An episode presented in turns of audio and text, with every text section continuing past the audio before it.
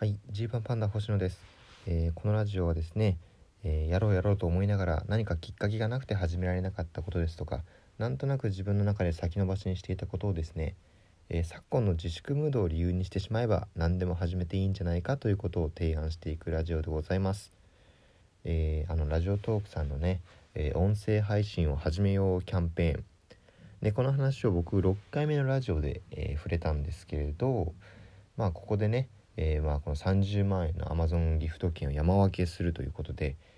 まあ、僕ももちろんそれに参加してますし、えーもしね、えーもし仮にこれを聞いてる方で、えこのタイミングで音声配信を始めようキャンペーンに参加するという方が現れた場合には、えまあ、僕の取り分が、え倍になりますと。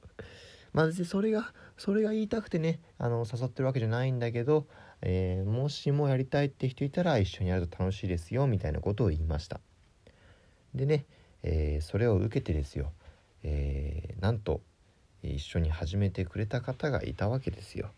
えこれがね、え小竹正義感という、えなんと僕の渡辺エンターテインメントのあの同期の芸人あのすごいあの近いところでね近いところで増えました。あの聞いてくれてるね。全然関係ない人とかじゃなくてあの普段からよく喋る人が、えーラジオを始めました。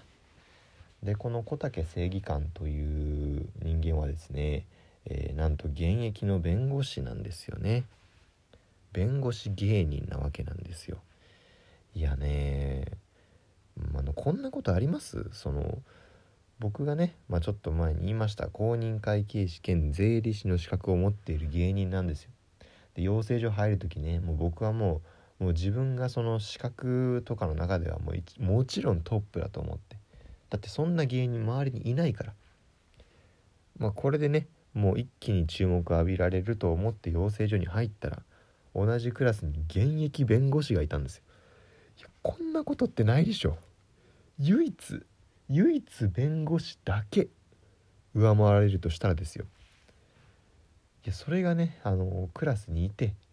でももうその1年間ずっとあの小竹の2番煎じみたいな僕は、まあ、弁護士もいるし公認会計士もいるみたいなね。いやそんな扱いを受けたわけなんですけど。いやこれってねまあなんだろうコンプレックスじゃないんですけどなんかそのやっぱり腑に落ちないところがあってね。これ世間の方々もやっぱりそういうイメージだと思うんですけど弁護士はすごいと。で公認会計士はマジで何するか分かんないっていうかどれぐらいすごいか分かんない僕一回あの公認会計士試験合格した時あのなんか全然知らない人からなんかブログのコメントとかで「英検2級ぐらいすごいんじゃないですか?」ってあのマジのトーンで言われたんですよねなるほど英検2級まあこれはもう時代が時代だけに変なことは言えないですけどそう思われてるのかってね思ったんですよ。あの実はね公認会計士もあの司法試験と並んでね並んで国家三大難関資格のうちの一つなんですよ。そう。とても難しい試験なんです。で僕も勉強する時それで公認会計士の試験のために1万時間ぐらいは費やしましたし。で公認会計士の資格を持っていると税理士の登録もできるっていうルールなんですよね。なんで僕はあの公認会計士の試験しか合格してないんですけどまあその原付の免許みたいな感じで、えー税理士の登録もして今税理士の仕事もしているということなんですけれど。でねそれを受けてもなおなぜ、えー世間的には弁護士がすごいすごいと言われ公認会計士は全然認知されていないのかということを考えることはね結構あったわけなんですよ。であの一個の理由としてはねドラマテレビドラマテレビドラマで弁護士が主役になるドラマって結構多いですよね。もう何本もあのワンクールで何本かある時すらありますしやっぱそれぐらい弁護士ってその正義のヒーローというかね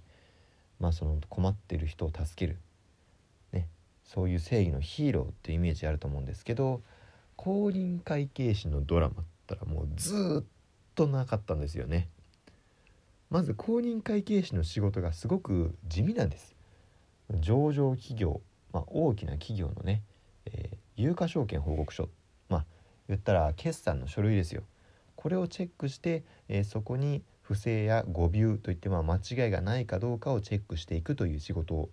をやるわけです。これはね非常に大事な仕事なんですけれどこれでドラマ作ろうと思ったらあのひたすら会議室にこもってるっていうあの本当インドアなね何も起きないで最終的にあの有価証券報告書ねあのこれは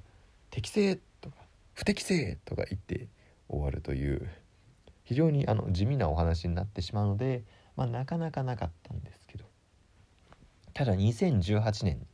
えー、公認会計士にとってはねあの転機が訪れたんですよね。これがねあの日テレ系列で、えー、獣になれない私たち」というドラマがあったんです。これ見た方もいるんじゃないですか。えー、まあ楽器新垣結衣さんと松田龍平さんがダブル主演という形で演じられていて、えー、その松田龍平さんがですねなんと公認会計士兼税理士役として出ているんですよ。敏腕公認会計士みたいなね前振りでいやこれはすごいですよねこんなね豪華なダブル主演でしかも公認会計士が、えー、まあ、フィーチャーフィーチャーされるとこれは伸びるなと思ったんですけど、えー、あでまずこのドラマ、えっと、Hulu で今見れます。3月31日まで無料公開されてます。あの、本当に面白いんでね、是非見ていただきたいんですけど。で、これを持って公認会計士が有名になるなと思ったんですけど、えー、2018年、えー、秋クールですかね。秋クールの平均視聴率ランキングの、えー、第1位は、リーガル V。ね。米倉涼子さん主演の、えー、まあ、弁護士のドラマって皮肉なもんですよね勝てないのか弁護士にはって。でもう一つねもう一つ弁護士の方が有名になってる理由。これはゲームだと思うんですよ。逆転裁判。逆転裁判はでかいですよ。逆転裁判はねやったことある方多いんじゃないかと思いますけど、まあ、弁護士のドラマで。意義ありみたいな決めフレーズあるじゃないですか。でああいうのがあることによって、まあ、よりねその弁護士のイメージまあこれが正しいのかどうか分かんないですけど弁護士のイメージが出来上がるというわけでね。で公認会計士なんてゲームがあるわけないじゃないですか。ね。上場企業の資料をペラペラめくりまくってめくりまくってね。ここがここが間違っていたみたいな。ないだろうと思ってたんですけど。あったんですよ。ダメ元でね僕前あのアプリあのアプリで、まあ、ゲームを探す感じで公認会計士って入れたら公認会計士市松雄大っていうゲームアプリが出てきたんですよ。でこれ未だにあるんですよ。公認会計士市松雄大。マジで聞いたことないけどえなんだと思ってまあやってみますよね。であの衝撃を受けたんですけどまあそのダウンロードしてる間にねちょっと詳細見てたら、えー、作成者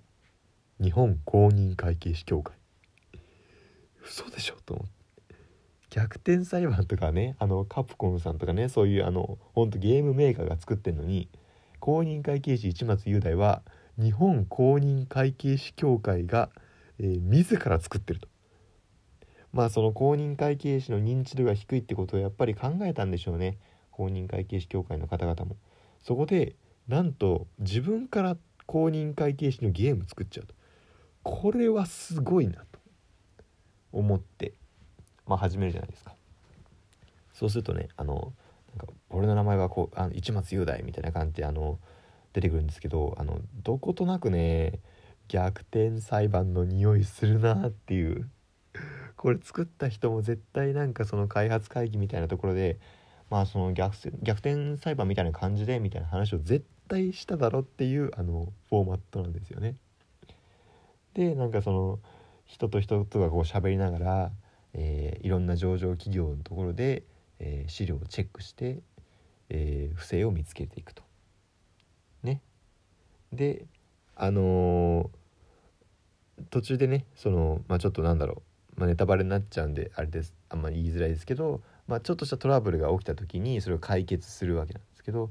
その解決するところでねあの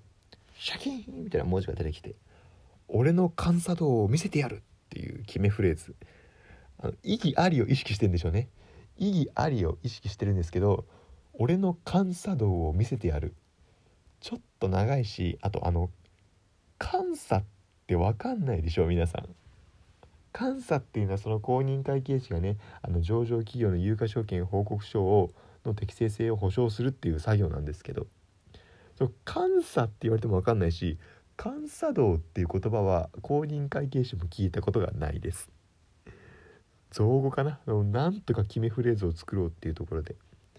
監査道っていう 言葉ができたんだと思うんですよね。で